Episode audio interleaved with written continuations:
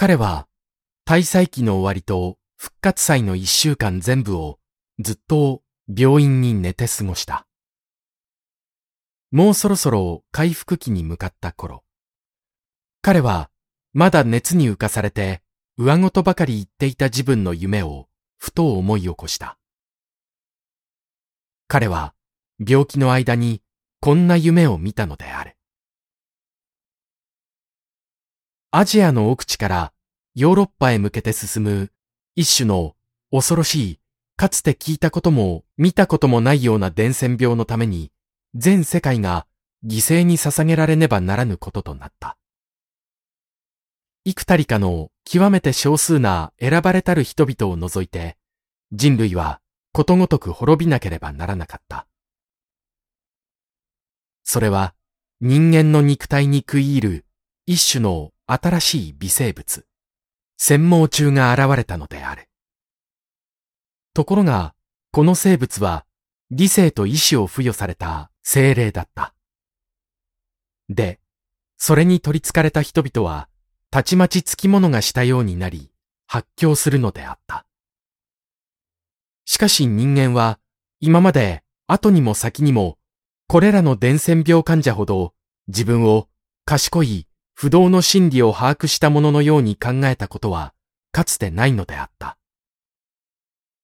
彼らほど自分の判決や学術上の結論や道徳上の確信や信仰などを動かすべからざる真理と考えたものは、またと試しがないほどである。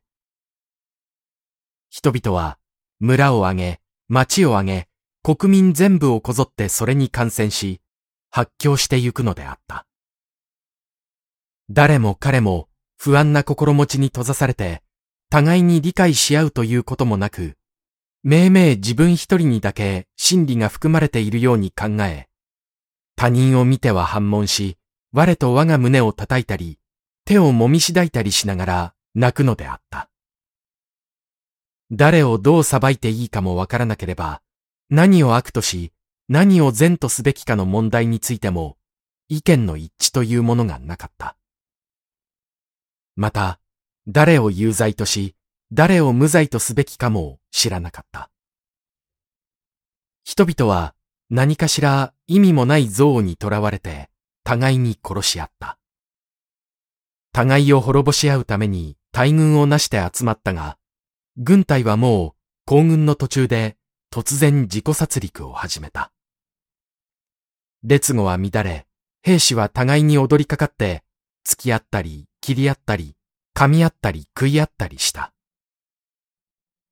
町々では、ついに警鐘を鳴らして人を呼び集めたが、誰が何のために呼んでいるのか、それを知る者は一人もなかった。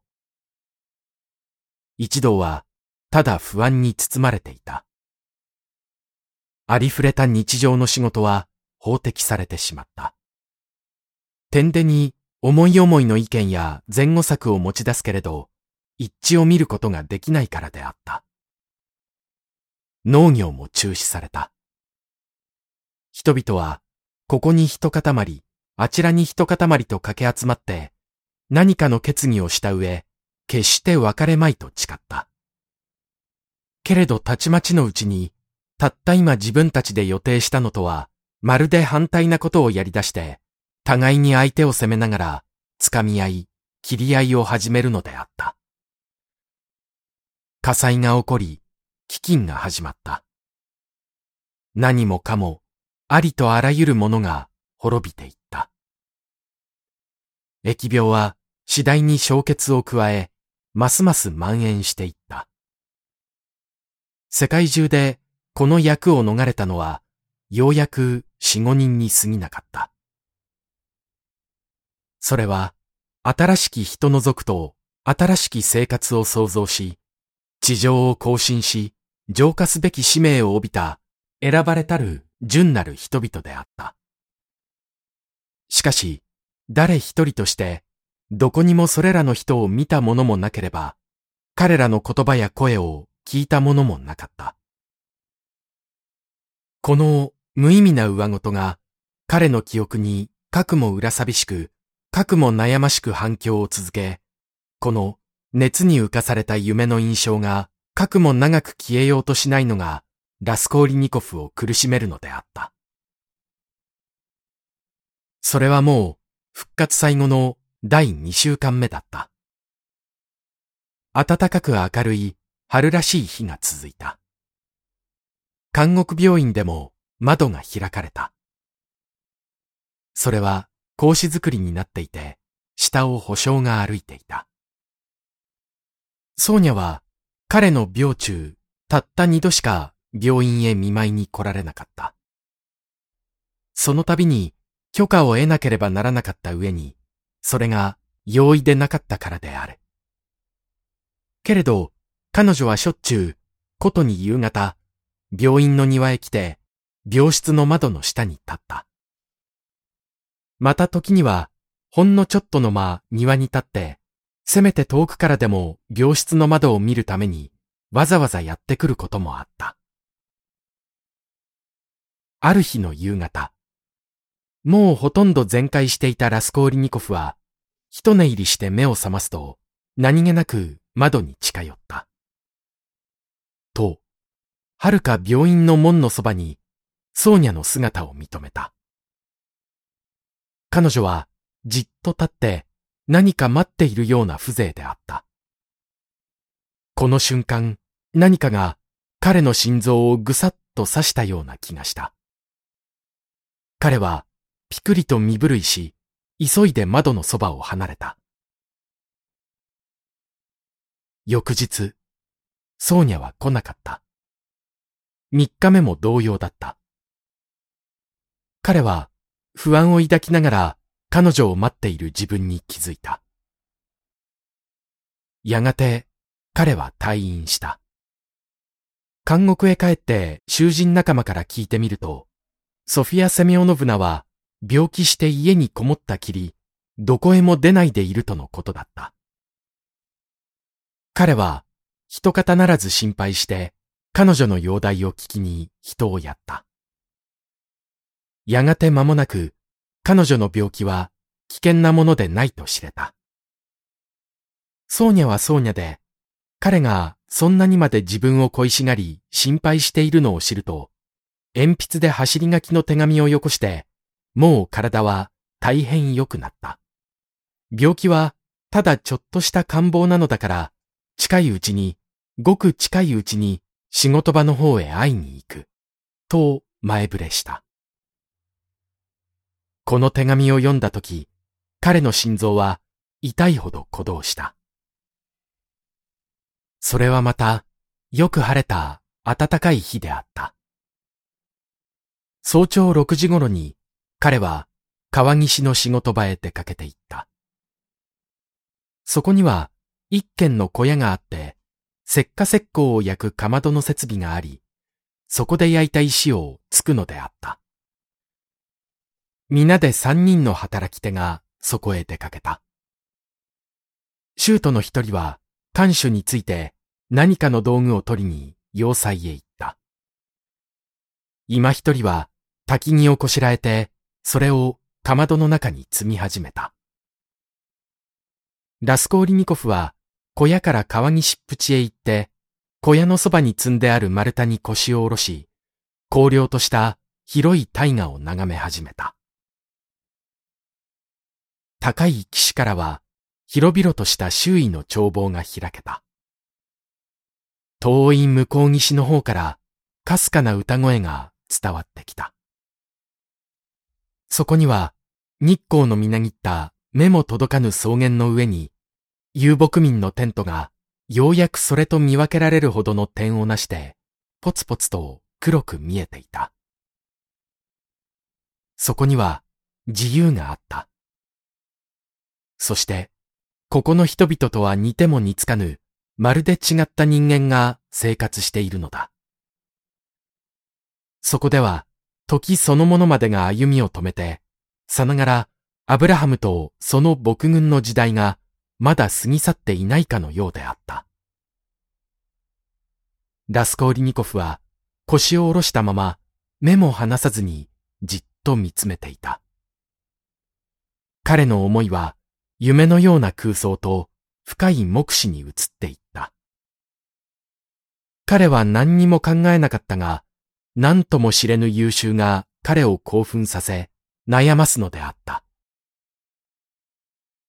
突然、彼のそばへ、ソーニャが現れた。ほとんど足音も立てずに近寄ると、彼と並んで腰を下ろした。時刻はよほど早かった。朝寒はまだ和らいでいなかった。彼女は例の貧しげな古い街灯、ブルヌースを着て、緑色の切れを頭からかぶっていた。その顔は、まだ病気の名残をとどめて、痩せて青白く、頬がげっそりこけていた。彼女は喜ばしげに、愛想よくにっこり彼に微笑みかけたが、いつもの癖で、おずおずと手を差し伸べた。彼女はいつもおずおずと彼に手を差し伸べるのであった。時によると、押しのけられはしないかと恐れるように、まるで出さないことさえあった。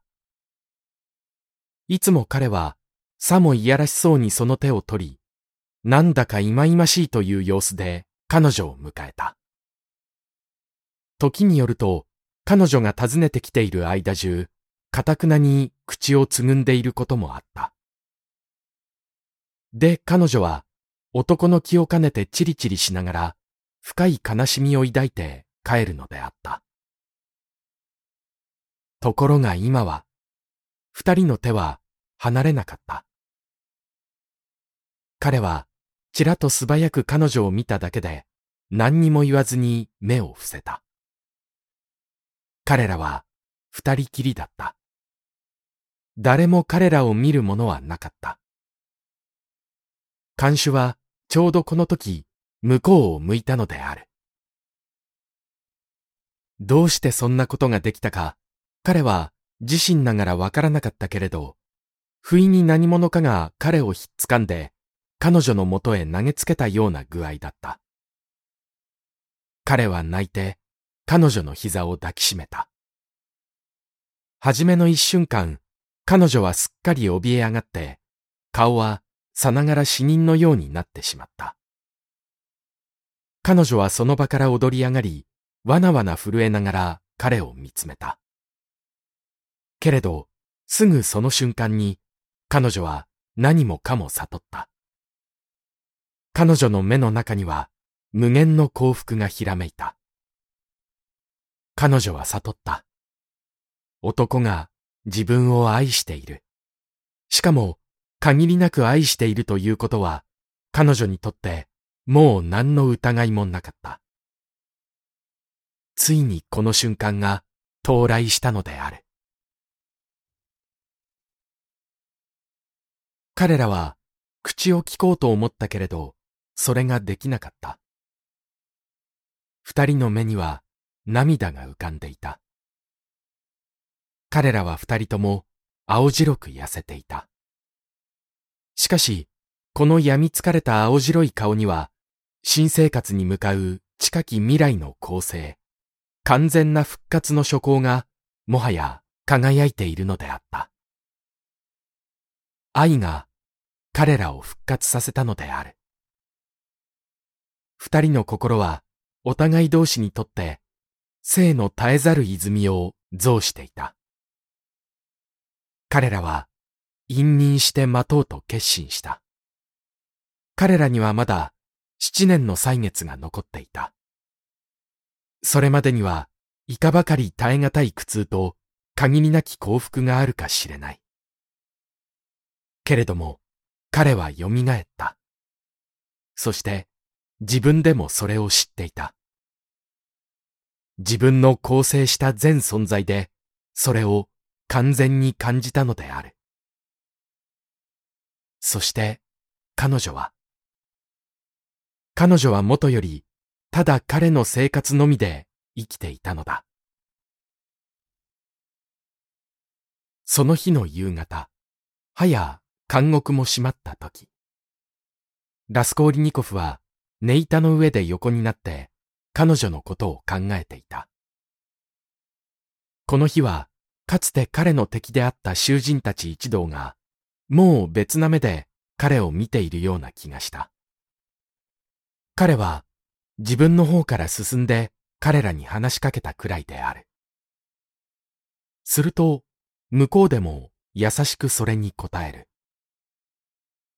彼は今、それを思い出した。